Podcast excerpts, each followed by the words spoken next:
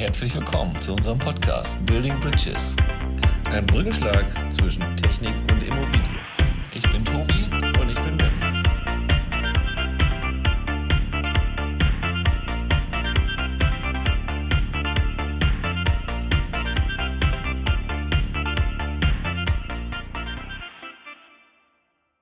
Herzlich willkommen zu einer neuen Folge von Building Bridges, ein Brückenschlag zwischen Technik und Immobilie. In dieser Episode, die den ersten Teil unserer Serie zum Fachkräftemangel einläutet, haben wir Thomas Grinja von Grinja Consulting zu Gast. Gemeinsam werden wir das Thema Work-Life-Balance genau unter die Lupe nehmen und dabei das Wirtschaftswunder von gestern hinterfragen. Lasst uns gemeinsam den Brückenschlag zwischen Technik und Immobilie beginnen. Ähm, Thomas, bitte erstmal herzlich willkommen. Vielleicht einmal ganz kurz, wer bist du? Was machst du? Was macht dein Unternehmen Grinja Consulting? Äh, was unterscheidet euch von den Marktbegleitern und was sind eure Zielkunden? Super, vielen, vielen Dank. Ähm, Thomas Grinja, mein Name. Ich bin seit knapp zehn Jahren Personalberater.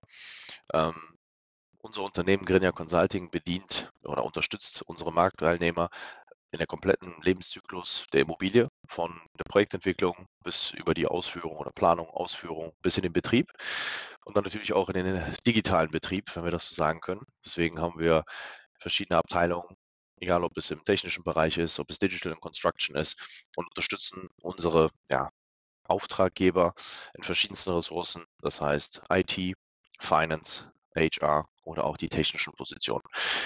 Wir bedienen hierbei das klassische Thema des Executive Search und das Thema Interim Management. Das heißt, wenn ein Feuerlöscher gebraucht wird, unterstützen wir hier auch projekttechnisch oder temporär und versuchen dann die Unternehmen dann auch in den Planpositionen so zu unterstützen, dass wir hier Strategien aufsetzen können, um auch wettbewerbsfähig zu sein. Ja. Was unterscheidet uns? Äh, sollten unsere Kunden vielleicht äh, betiteln. Ich glaube, wir kommunizieren auf Augenhöhe. Wir sind sehr authentisch. Wir sind sehr direkt. Also entweder mag man uns oder eben nicht. Ähm, das heißt, äh, wir kommunizieren auch ähm, positiv äh, oder konstruktive Kritik, um hier einfach wirklich Strategien aufzusetzen und versuchen, ein Stück weit das maßgeschneiderte Produkt für den Kunden aufzusetzen. Ja. Aber es das heißt, dass wir Recruiting Services anbieten müssen, unterstützen müssen, temporärer Natur, oder ob wir hier Planstellen besetzen müssen oder einfach auch Social Media Recruiting anwenden müssen in unserer Unternehmensgruppe, versuchen wir den Kunden äh, nicht einfach nur etwas aufs Auge zu drücken, sondern wirklich auch ähm, eine vernünftige, realistische Markteinschätzung zu geben, wie wahrscheinlich jetzt Positionen auch besetzt werden können. Ja, schön. Dann, ähm, ich würde jetzt ganz gerne nochmal kurz den Titel der Folge auch äh, nochmal vorstellen. Der Titel ist nämlich Fachkräftemangel und Generationswechsel, Vier-Tage-Woche, Work-Life-Balance, Wirtschaftswunder AD. Ähm, und in dieser Folge würden wir dann jetzt erst einmal mit den drei Fragen starten. Ich hoffe, du bist äh, damit vertraut, wie wir das ja in den letzten Folgen gemacht haben. Und du bist schon ganz aufgeregt. immer, immer. Also, also, dann fangen wir mal an. 18 Loch oder 12 Wiederholungen, A3 Sätze. Geht auch beides. Also ich habe in den letzten anderthalb Jahren die Leidenschaft zum Golf gefunden, aber äh, zusätzlich muss ich trainieren, äh, weil ich gehandicapt bin mit einem doppelten Bandscheibenvorfall. Also von daher trifft bei mir beides zu. Hm. Ich müsste auch wieder trainieren. Ich bin nämlich gehandicapt mit einem Doppelkinn. das kommt langsam bei mir auch ärgerlicherweise. Ja. Ähm, okay, nächste Frage. Jordan Belfort oder Gordon Gecko? Ja, das, äh, irgendwie wusste ich, dass so eine Frage kommt. Also beides Kriminelle ist schwierig jetzt auszuwählen. Ich würde trotzdem Jordan Belfort äh, auswählen. Welchen Film fandest du besser? Ja, dann eigentlich beide Wall Streets, aber Wolf of Wall Street war eigentlich zu lang, sagen wir es mal so. Der war echt lang, ja. War langatmig am Ende, ja. Naja, Okay, jetzt noch mal äh, eine kleine Urlaubsfrage. Ibiza oder Mykonos? War ich auf beidem noch nicht, muss ich ganz offen sagen. Daher muss ich ähm, meine Ruhepol Mallorca auswählen. Das zählt aber nicht. dann, dann, dann, stopp, dann äh, gehe ich in die Richtung Mykonos. So, weil ich glaube, das äh, würde ich gerne mal erstmal besichtigen. Sehr gut. Ich glaube, keine schlechte Wahl. Nicht die schlechteste Wahl. Sagen wir so. Gut. Dann können wir jetzt äh, voll und ganz äh, in das Thema einsteigen und Tobi wird da die erste Frage Genau. stellen. Genau. Benny, erstmal nochmal danke, dass du den Titel nochmal äh, erwähnt hast. Da habe ich nicht aufgepasst. Und ich gucke gerade auf meine, äh, auf meine Notizen und da hat sich so ein Schreibfehler eingeschlichen. Da steht irgendwas von Leiche, aber das passt ja vielleicht auch ein bisschen zur Immobilienwirtschaft. Oh, das wird böse, okay? Nee, also viele Hände, leichte Arbeit, keine Hände, keine Arbeit. Fachkräftemangel, wo steht die Branche? Thomas, was denkst du? Wo steht die Immobilienbranche in Bezug auf de- den Fachkräftemangel? Ich glaube, der Fachkräftemangel ist in den letzten Jahren ähm, definitiv präsent gewesen. Ja, also von daher gibt es ja auch ein Stück weit irgendwie eine Daseinsberechtigung, ich will nicht sagen, unser einer Art. Ähm, Im Endeffekt äh, sind wir, glaube ich, in der Transformationsgeschwindigkeit, was jetzt alles noch dazu kommt, äh, durchaus noch komplexeren Herausforderungen ähm, stehen wir gegenüber. Also ich glaube, äh, der Fachkräftemangel spitzt sich hier in der Konstellation noch zu, weil wir es, glaube ich, nicht schaffen, aktueller Stand, ist meine Meinung, ähm, auch die ältere Generation, auch vielleicht kurz vor Renteneintritt, so abzuholen, dass wir hier die Brücke schlagen können. Ja, haha, Analogie zu eurem Titel, ähm, zu wirklich dann auch der Übergabe, was für ein Know-how, Skillset hier an auch vielleicht die jüngere Generation übertragen werden kann. Ja, ähm, und deswegen denke ich, dass wir hier alternative Personalkonzepte benötigen werden. Ja, wo wir versuchen auch so ein bisschen uns anders zu positionieren und eben auch alternative Personalkonzepte ein Stück weit für Thema Wettbewerbsfähigkeit oder auch Kommunikation ja, ähm, zwischen den Generationen einfach da auch wieder näher zusammenzubringen. Das wäre jetzt zur nächsten Frage. Achtung, Triggerwarnung. Generalisierung ist en vogue. Die Generation Z ist faul und will nicht mehr arbeiten.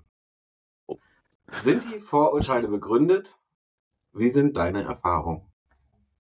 Das ist ja auch schon wieder so eine grenzwertige Frage. Nein, Spaß. Ähm, also, was ich vorab gemacht habe, weil das kam jetzt nicht aus heiterem Himmel, ähm, ich bin eigentlich ein Freund davon, ein Stück weit Generalisierung äh, darzustellen, weil wir, ähm, ich glaube, nicht mehr in dem Zeitalter sind, wo wir nur noch Spezialisten benötigen werden, ja, sondern wir müssen das irgendwie eingebettet in, in Systemlandschaften haben. Damit meine ich auch in, in Personalkonzepte, Strategien, die, die einfach sich gegenseitig vertreten können, ja, ähm, also kein Silo-Denken mehr.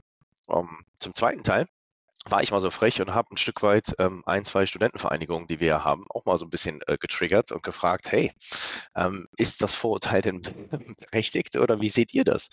Weil aus meiner persönlichen Meinung äh, und den Kooperationen, die wir mit den Studenten haben, ja, oder auch äh, in der Konstellation intensiv hatten, kann ich das definitiv nicht begründen. Ja, also ähm, ich kann definitiv sagen, die, die, wenn man einen gewissen ja, Mitarbeitermagneten erzeugen kann für das eigene Unternehmen, intrinsisch so motiviert sind, dass sie gerne die Extrastunde machen, dass sie gerne zuhören. Ja, und ich glaube, man muss heutzutage ein bisschen anders mit der jüngeren Generation umgehen oder individualisierter umgehen.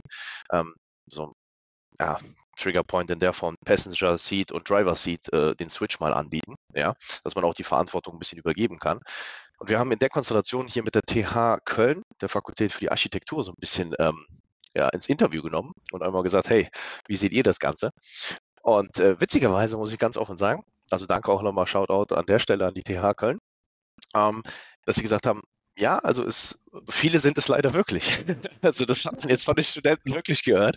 Ich lese es jetzt so halb ein bisschen vor, dass es ein Stück weit in die Richtung geht, zu sagen, hey, ähm, Studio-Life-Balance oder Work-Life-Balance ähm, streben nicht alle an, aber eine, eine Studio-Work-Balance schon. Also die Nachteile sind ein Stück weit keine Arbeitserfahrung oder Arbeitserfahrung in falschen Bereichen. Aber ähm, ich glaube auch in dieser Konstellation, vor allen Dingen, wenn es Architektur betrifft, ja, geht es halt in der Richtung, dass man sagen muss, wie leistungsintensiv, wie leidenschaftlich, wie fleißig man da dran sein muss, dass es eben heißt, okay, es gibt vielleicht noch einen Grund, wenn man sich das Studium selber finanzieren muss, dass man irgendwie anderweitig arbeiten kann. Aber in der Konstellation denke ich schon, dass es viele gibt, ähm, die dann auch sagen, hey, wenn ein Projekt nicht on point im Zeitlimit sofort beendet werden muss, glaube ich, ist es auch legitim, hier ein Stück weit zeitig ähm, den Stift fallen zu lassen. Also ich glaube, man muss hier die Balance einfach auch finden, ähm, um das Ganze darzustellen. Also ich musste ein bisschen schmunzeln, als dann einige Studenten auch selber gesagt haben, hey, ja, einige sind leider faul, ja, weil bei uns hat es jetzt in der Form nicht äh, die, also wir haben nicht die Erfahrung gemacht, dass, dass die meisten Studenten hier faul sind, je nachdem, wenn man weiß, wie man sie anzupacken hat. Da habe ich bei einer Veranstaltung Ja. ein ähm, off bei einem äh, Vortrag lauschen dürfen. Der hat dann so ganz charmant gesagt, ähm, Club der toten Augen hat er seine Studenten genannt oder diese Generation. Ähm, das ja, fand ich auch lustig, hat auch für einen Lacher gesorgt, aber wir dürfen, glaube ich, wirklich nicht das so über einen äh, werden, das so generalisieren. Aber das Gleiche, das kam natürlich auch aus dem Publikum, das Gleiche äh, kann ich auch Die andere Richtung. sagen. Ja, ja, ja, Der ja. alte weiße Mann, äh, der seine Ein Ansichten hat, ne? aber ich habe Ja. auch schon ganz viele alte weiße Männer kennengelernt, die halt ähm, komplett anderes Mindset haben. Und ähm, wir müssen da, glaube ich, viel enger alle zusammenrücken und uns alle gemeinsam ja, transformieren. Ne? Nicht nur in diesem Bereich, auch in anderen Bereichen. Wenn wir die ganzen Herausforderungen schaffen wollen, die vor uns stehen, müssen wir uns alle transformieren und äh, miteinander sprechen, wie und was können wir tun. Ich glaube, das ist genau der Punkt, der auch die Vorfrage nochmal mit ein impliziert, wo es dann einfach heißt, ich glaube, diese Transformationsfähigkeit oder diese Agilität, das sind ja immer so diese Buzzwords, die jetzt gerade umhergehen, aber ich glaube, es ist viel wichtiger, dass man jeden Tag neu lernen möchte, neu dazulernen möchte. Und ich glaube, in manchen Konstellationen, weil wir auch diese Golddigger-Jahre hatten, ja, war es halt einfach, oh, ich habe meine Komfortzone, wir haben es immer schon so gemacht, von daher, warum soll ich mich denn ändern?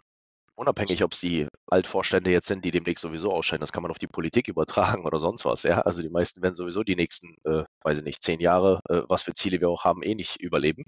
Also von daher ist das Thema, dass wir wirklich sagen können, ich glaube, diese Transformationsanpassungsfähigkeit, ja, dieses Resetten, auch einfach mal zuzuhören, ja, das ist das, was wir am Eingangs gesagt haben, das ist elementar wichtig. Ja, und auch sich mal was sagen zu lassen von der Generation Z, dieser Technologie, diesen Digital Natives, ja, auch mal die Hilfe anzubieten, das Ego mal sagen, wie hier, wir haben so ein, unsere Unternehmenswerte, wo auch gesagt haben, das Ego bleibt draußen.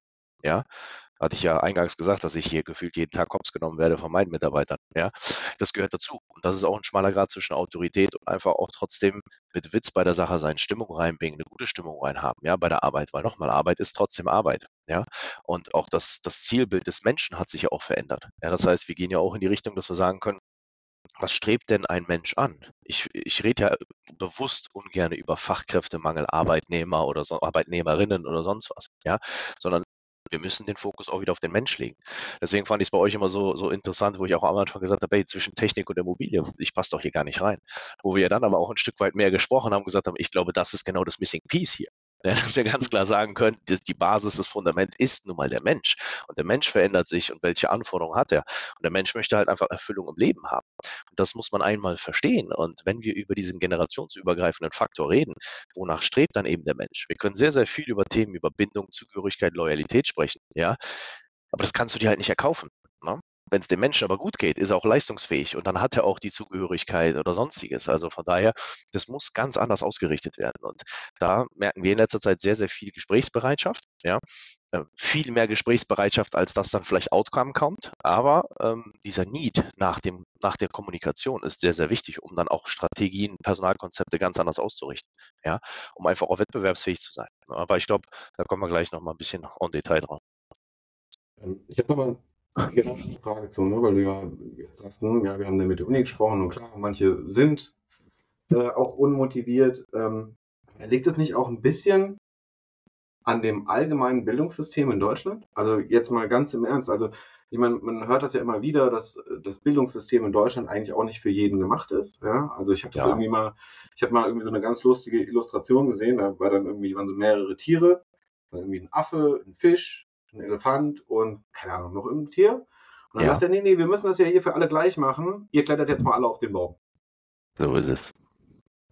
Ne? Und Andere Voraussetzungen. Ja. Ganz genau, ne? Jeder hat ja andere Voraussetzungen und es gibt ja hier, keine Ahnung, zum Beispiel dieses äh, vier Farben Gehirn äh, Thema. Also jeder hat ja auch andere Stärken oder ist dann irgendwie eine, eine Mischung aus diesen vier Farben und Strukturanalyse, ja. Mhm. ganz genau, ne? Und dann fängst du irgendwie einen Job an oder eine, ein Studium an mit einer ganz anderen äh, ja, oder mit einer gewissen Vorstellung und du hast ja schon im Zuge deiner Ausbildung eigentlich nie richtig in diese ganzen Themen reinschauen können. Klar hast du irgendwie mal so zwei Praktikas oder sowas, Ja. aber so richtig wirst du doch gar nicht auf die Arbeitswelt vorbereitet. Und dann hast du irgendwelche tollen Vorstellungen, was du morgen mal arbeiten willst und dann kommst du in die Uni oder in, in die Schule, kriegst ganz andere Themen irgendwie vorgebildet, denkst dir, boah, das jetzt irgendwie die nächsten 45 Jahre um dann zu merken, wenn du fertig bist mit deinem Abschluss, kommst du in eine Firma, dass du einen Großteil dieser Themen, die du dann da irgendwie in der Uni oder in der Schule gemacht hast, Gar nie nicht wieder brauchst. brauchen wirst. Ne? So Weil ist das. Skills sind auf einmal irgendwie Excel und PowerPoint. Ja? Und ähm, ich weiß nicht, also ich weiß bei mir zum Beispiel, als ich Elektrotechnik studiert habe, du bist da ja auch mit keinem klaren Ziel rein. Also du hast gesagt, okay, du willst jetzt ein, willst jetzt ein Studium machen. Und wenn mich jemand gefragt hat, auch noch später in den, äh, in den, in den ähm, Vorlesungen, wo willst du nur morgen anfangen, dann hast du gesagt, ja, irgendwie bei Bosch oder Siemens, weil du die kanntest, weil du wusstest, Das dass Bosch und Siemens bei deiner Mutter in der Küche irgendwie auf dem Backofen draufsteht. Die hast du jeden Tag gesehen. Aber was du später mit dem Wissen machen kannst, das oder dann auch, ne, also ich meine, das sind ja, das sind ja Entscheidungen, die du denkst, die triffst du jetzt erstmal für dein Leben. Und es ist ganz schwer, dann irgendwie da nochmal zu changen und dass du ja dann nochmal die Möglichkeit hast, komm, ich gehe irgendwie in Richtung HR, Ja. ich gehe in Richtung Ja, ja, ja. ähm, Vertrieb oder wie auch immer, ne? Ähm, ich meine, ich sehe das jetzt bei mir, das nur aus der regelungstechnischen Sicht zu sehen oder nur aus der TGA ist lang nicht so spannend wie das, was wir jetzt hier mit dem Podcast gelernt haben. Also das Ganze nochmal irgendwie übergreifender zu sehen. Wenn ich jetzt überlege, was wir alleine in den letzten 20 Folgen alles gelernt haben, das ist irre. Also du, du bettest ja jetzt gerade auch deine Erfahrung in ein größeres Bild ein. Das ist, Mhm. glaube ich, das, wie ich zusammenfassen kann. Und das ist überragend. Ja? Also genau das ist diese Erkenntnis bei dir, ein Aha-Effekt zu sagen, boah, die, die, du steigerst die intrinsische Motivation hin zu etwas. Ja? Mhm. Und das ist genau der Punkt. Ich bin vollkommen bei dir. Wir waren auch bei einem Podcast mal eingeladen im TGA-spezifischen Umfeld, weil wir hier ein, zwei, drei große Rahmenvertragspartner haben, weil wir dem Vorstand auch offen kommuniziert haben, jetzt mal im Überblick über Deutschland. Erstens, eure Gehaltsbänder funktionieren nicht. So wie ihr das macht, ist es nicht sexy. Und dann hatten wir auch in der Konstellation auch gesagt, wo fängt es denn in der Schule auch an? Ja, also der Beruf, wenn wir jetzt über auch Nachhaltigkeit sprechen, um das so als Trend, Gesundheit, als Trend darzustellen, geht es dann in die Richtung, dass wir ganz genau sagen können, wenn du doch in der Schule bist und keine Ahnung was, weil was erwarten wir denn? Erwarten wir von was 18 bis 22-Jährigen, dass sie sofort wissen, was sie für ihr Leben tun müssen? Also, sorry, so weit war ich auch noch nicht. Ja, und dann habe ich auch ein, zwei falsche Entscheidungen getroffen, wo ich gesagt habe, nee, das will ich nicht machen. Ja, und das ist genau das etwas, wo wir müssen auch den Raum geben, weil ich habe immer so nach der Devise gelebt, vom Gras zupfen wächst es nicht schneller. Ja, nur weil wir es vorgeben, also bis zu dem Limit kann es nicht sein, dass wir dann auf einmal eine Entscheidung erpressen können. Ja, sondern wir müssen Hilfestellung geben. Und in dem Fall war es auch so, wo ich gesagt habe, wer von euch geht denn in die Ingenieursstudiengänge, beziehungsweise nicht falsch verstehen, vorher von der, von der Schule her und sagt, ja, warte mal, TGA ist doch sexy. Weil wenn wir über Nachhaltigkeit und ESG sprechen, wissen wir doch eigentlich von der Basis her, weil wir ja alles Macher sind, ja, haben wir festgehalten heute im Intro, dass wir in der Richtung äh, hingehen und sagen, die Umsetzung von ESG oder auch der, der, der Maßnahmenkatalog und allem drum und dran, um zu wissen, wie es in unserem Bestand denn auch aussieht, sie liegt doch in der TGA. Ja, liegt doch Ja. irgendwie rückgekoppelt in der Konstellation, wie planen wir, wie machen wir das Ganze? Und das ist doch etwas, wo ich gesagt habe, also ich weiß nicht, mit welchen jungen Leuten ich spreche, wo es heißt, boah, TGA ist aber sexy. Ja, und das hat auch etwas mit Marketing zu tun in unserer heutigen oberflächlichen Welt. Wenn ich heutzutage sehe, die letzten sechs Wochen, also ich hatte die letzten sechs Wochen einen richtigen Error, was auf LinkedIn oder sonst was zu posten. Ja, weil ich es ist einfach eine Reizüberflutung, wo ich gesagt habe, das ist ja, das ist ja an Oberflächlichkeit gar nicht mehr zu überbieten. Wo ist denn hier wirklich mal der Inhalt? Ja, und da hatte ich mich selber ertappt, wo ich gesagt habe, boah, maximale Schwierigkeit. Ja, Mhm. ähm, wo es dann irgendwie hieß, okay, was willst du hier auch als Mehrwert oder als, als Tiefgang dann auch mal darstellen? Ja, viele unserer Auftraggeber kommen auch zu uns, deswegen noch mal kurzer Exkurs zur Expo und sagten dann auch in der Konstellation, ja, ihr habt doch jetzt bestimmt wenig zu tun. Ich sage, ganz im Gegenteil. Wir haben viel, viel mehr zu tun, weil besonders jetzt müssen wir auch in der Richtung hingehen, wo wir auch unter, Unternehmen unterstützen. Wenn wir jetzt mal ganz holistisch die ganze Immobilienkette auch sehen, haben wir 55 bis 60 Prozent kleine und mittelständische Unternehmen in unserer Branche. Das muss man sich mal, wenn wir ein bisschen faktisch und mal vergegenwärtigen, dass wir sagen können, die haben keine massiv aufgebauten HR-Strukturen, keine IT-Strukturen, ja, wo wir über Daten und sowas sprechen. Sag ich, hör mal, ihr wisst doch noch gar nicht, wie ihr die Daten irgendwie abspeichern sollt. Ihr habt doch gar keine Datenadministration. Ja, aber jeder redet von Daten jetzt irgendwas. Also von daher ist das immer auch zu definieren, welche Perspektive gerade eingenommen wird. Ja, und wir sind irgendwie Sparringspartner auch von C-Ebene und HR-Abteilung, wo wir sagen können, wir sind der verlängerte Arm. Wir möchten euch unterstützen. Ja, aber wir müssen euch auch den Spiegel vorhalten. Und das gilt auch für die äh, Studenten. Wir haben auch ein, zwei Mentees, die dann mir ein Feedback gegeben und gesagt haben, ich feiere das bei euch, weil ihr einfach so knallhart und direktiv mit den Studenten umgeht. Also Zucht und Ordnung, weil es dann einfach heißt, wir müssen denen mal den Spiegel vorhalten. Weil was haben wir die letzten Jahre gemacht? Sorry für den Ausdruck, aber wir haben denen nur den Hintern gepudert. Und im Oktober letzten Jahres, meine Lieben, äh, nach der letzten Expo ging es dann darum, äh, warte mal, wir haben eine Krise, also wir wissen gar nicht, was das ist. Weißt du, wie viele Leute uns angerufen haben und gesagt, können wir uns mal auf das Jahresendgespräch vorbereiten, weil ich will eigentlich das und das. Sag ich, was bringst du denn eigentlich zu Tisch? Was ist der Mehrwert, dass du jetzt nach deinem Master mit 80.000 Euro anfangen möchtest? Nur, dass du da bist? Erkläre es mir. Was kannst du denn jetzt schon übernehmen? Das ist genau der Punkt, Benny, den du gerade ansprichst, aus der anderen Perspektive, mit deinen zwei Praktikas. Nur weil du hier bist, willst du 80.000 Euro verdienen? Ciao, auf gar keinen Fall. Ja, und deswegen, das, was du gerade auch gesagt hast, ist auch ein anderer Punkt. Jetzt auch schon Siemens, ja klar, das war früher dieses sogenannte Employer Branding. Ja, es war allgegenwärtig, dass die großen Unternehmen da waren. Mein Vater war auch noch 35 Jahre bei einem Unternehmen.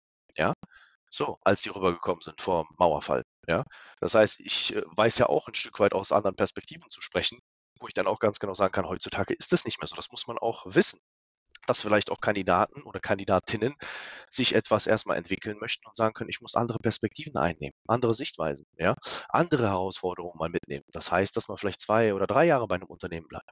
Ne? Das hat auch leider was mit Transformation zu tun. Und deswegen ist es eben wieder so wichtig, rudimentär über Personalkonzepte zu sprechen, die das mit einfließen lassen. Dass du nicht mehr sagst, ich habe jetzt hier Leute, die sind 10, 20 Jahre überhaupt noch hier, sondern wie baue ich ein Konstrukt personaltechnisch auf, dass wir darauf vorbereitet sind. Was für Lösungsanbieter? Wir sind doch eigentlich nur Lösungsanbieter. Natürlich sind wir in der Kette irgendwie, sagen wir mal, dahinter und äh, nicht gewollt wie so ein Zahnarzt. Wir kommen erst, wenn, oder man kommt erst zu uns, wenn es weh tut, ja, statt irgendwie Prophylaxe zu betreiben. Ja. Und das ist genau der Punkt. Also, ihr hattet mich auch gefragt, was ist denn unser Zielkunde? Unser Zielkunde ist ganz klar, die sagen, wir kommen bewusst zu euch, ja, und wollen auf Augenhöhe kommunizieren, dass ihr uns die Painpoints mal aufstellt und dass wir kontrovers diskutieren können. So. Und dann wird auch die Lösung parat. Ja? Und, und dann ist es auch die Erfolgswahrscheinlichkeit also deutlich höher und dann bleibt ein Kunde auch bei uns. Ja? So eigentlich der Wunsch, natürlich. ja. Ähm, wolltest du noch was sagen, Benny? Das machte gerade so. Nein, alles gut. Geil, Bennys Buff. Ja. Das, äh, selten, dass äh, Benny Arnold sprachlos ist. Ähm, Thomas, dann verrat uns doch mal. Ähm, was ist es, was ein Unternehmen für die Generation Z sexy macht? Wie müssen sich diese Unternehmen ja ausrichten, transformieren, verändern, um am Markt erfolgreich zu rekrutieren? Okay. Könnte ich mit dem zweiten Teil der Frage erstmal anfangen? Das heißt, du hast nach der Ausrichtung gefragt, wie die Unternehmen sich positionieren müssen. Ich glaube, ähm, man muss überhaupt erstmal, und das hat sehr, sehr viel natürlich mit Marketing zu tun, aber nicht jetzt Werbeagentur technisch, sondern wie kommuniziert man gewisse Themen nach außen. Ja, und das ist nämlich wichtig, wo ich auch gesagt habe, in der Unternehmensgruppe bei uns jetzt zum Beispiel als Schwestergesellschaft mit der Grenia Performance bedienen wir genau dieses Thema auch, wo wir konzeptionell im Kampagnenmanagement unterwegs sind und sagen, hey, was sind überhaupt erstmal eure Unternehmenswerte? Ja, also das heißt, hier in den Dialog gehen, um einfach auch zu wissen, wofür stehen wir überhaupt? Wie positionieren, wie möchten wir uns überhaupt positionieren? Ja, das ist, glaube ich, etwas, was sehr wichtig ist, dieses, den Blick nach innen zu richten. Und die meisten sagen ja immer, ah, okay, unsere Bestandsmitarbeiter oder sonst was sind alle nicht so gut, weil die performen nicht, die sind nicht produktiv, wir wollen lieber neu, lieber neu, lieber neu, ja.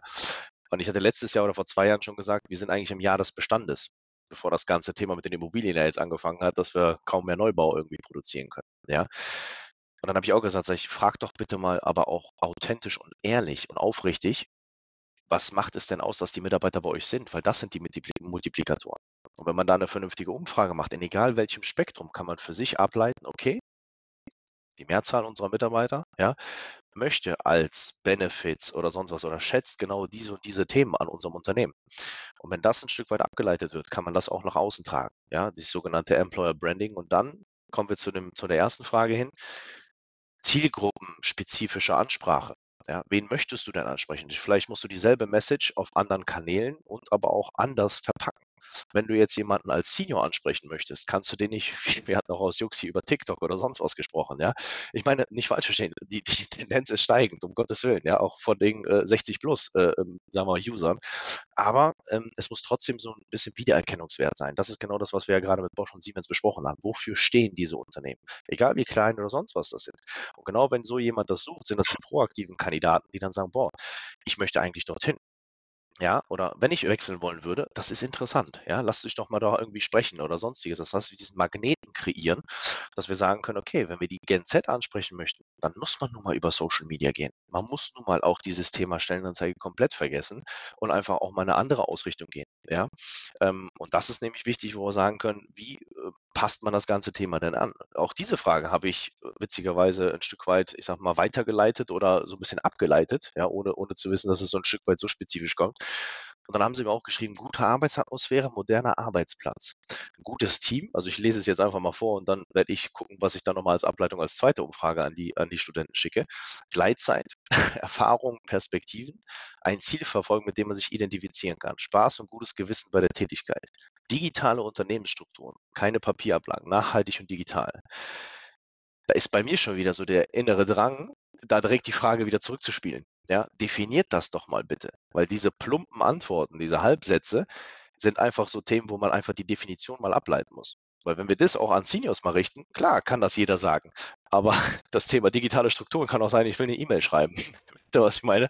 Also das muss man ja auch mal definieren. Was bedeutet denn? Ist es ein digitaler Workflow? Ja, ist es ein Dokumentenmanagementsystem? Was ist es denn? Ja, und äh, das sind so Sachen, wo wir ganz klar sagen müssen, wir sind aktuell irgendwie in so einer, so einer Marktsituation, auch, auch gesellschaftlich, glaube ich, wo es immer nur ausreicht, so ganz oberflächlich und kurz prägnant irgendwas zu erzählen, statt wirklich mal ähm, spezifische Äußerungen zu treffen und das mal definieren zu können. Ja, wofür steht man oder was möchte man denn eigentlich, was wünscht man sich? Ja, ja also ganz klare, ja, definierte Vorstellungen auch ähm, ja, artikulieren. Ne? Das hundertprozentig, ja. Ne? Und ich glaube, die Unternehmen müssen auch Sichtbarkeit bei diesen Generationen oder bei ja, zukünftigen Mitarbeitern erreichen. Ne? Und das ja, haben manche Unternehmen halt leichter, so wie Bosch Siemens, die halt jeder kennt, oder ja. Google, ne? Zalando.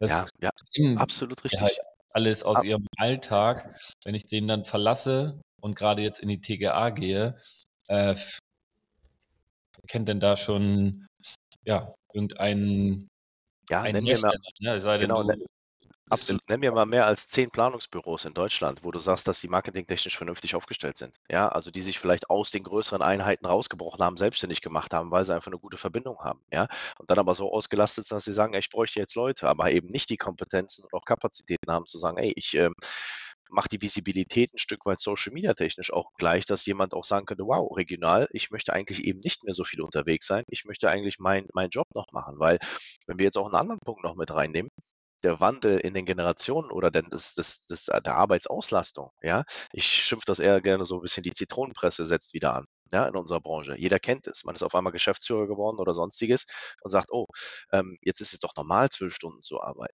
ja, oder äh, man muss etwas kompensieren oder sonstiges. Ja, also das ist auch wieder rudimentär, welche Strategie hat man? Hat man eine Doppelspitze, dass man es irgendwie auffangen kann, dass auch vielleicht Damen, ja, was wir natürlich auch sehr äh, befürworten in der Diversität, auch vielleicht Führungspositionen annehmen müssen, aber auch parallel Familien gründen können und sich Sorgen zu machen, dass sie danach irgendwie die Position nicht mehr einnehmen können. Ja, wenn man die Konzeption ganz anders wählt in Bezug auf die, die Führungsstruktur, ähm, glaube ich, ist das auch ein ganz großer Benefit. Ja, und ähm, in der Konstellation habe ich mit sehr vielen Geschäftsführern gesprochen, jetzt auch mal plus 50, die auch gesagt haben, ich habe keine Lust mehr darauf. Ich möchte den Schlüssel abgeben am Freitag und möchte dann Zeit mit meiner Familie haben. Ja, und wir haben sehr konservative Kunden auch noch. Da ist es sehr schwer und deswegen fallen mir auch gefühlt die Haare aus äh, in letzter Zeit, wo man dann immer wieder auch dasselbe sagen muss in Bezug auf auch die ähm, sagen wir mal, Babyboomer-Generation möchte nicht mehr so arbeiten, wie sie vor 10, 20 Jahren gearbeitet haben. Also man kann nicht alles pauschal auf die Gen Z schieben, denn auch die Babyboomer haben nämlich keine Lust mehr darauf. Die möchten nicht mehr morgens um 8 Uhr als Erste auf der Baustelle sein und dann abends noch die Letzten sein, weil die Nachunternehmer dann irgendwie noch weg sein müssen. Ja, das macht keinen Sinn. Egal wie toll das Projekt ist, sehen wir ja jetzt gerade, ne? wie viele Projekte dann im Baustaub oder sonstiges sind. Ja, und das sind gewissermaßen Themen. Wir sind jetzt gerade dabei, sehr, sehr viel in Anfang eines Projektes Beratungskompetenzen einzubringen, wenn wir Mandate bekommen und auch am Ende beim Kandidaten, weil sehr, sehr viele Unternehmen jetzt auch sagen, na ja, jetzt passen sich auch die Gehälter an. Ja, und versuchen da nochmal 10, 15 Prozent runter, down zu sizen. Weil viele Kandidaten im Reihen der Projektentwicklung oder des, des, der Bauleitung, Projektleitung sagen, hey, ich muss jetzt mal abwägen, mein Projekt läuft nur noch sechs bis zwölf Monate, was passiert danach, weiß ich nicht. Mein Unternehmen kauft ja gerade nicht an. Dann gehe ich lieber, orientiere mich woanders hin, weil ich brauche Planungssicherheit. Das sind gerade die Sorgen der Menschen, die gerade auf, in unserer Branche unterwegs sind und der Planung genauso. Wenn wir im TGA-spezifischen gucken. Ich hatte euch ja mal erzählt, Benny, du hast ja mal eine Veranstaltung von mir besucht in Frankfurt, wo wir, glaube ich, gefühlt in unserem Dialog die, die ganze Session geschmissen haben. Ja, das ja. war auf jeden Fall cool. Danke dafür. Ähm, Ging es ja genau darum, wo wir gesagt haben, Digital Building Consultant.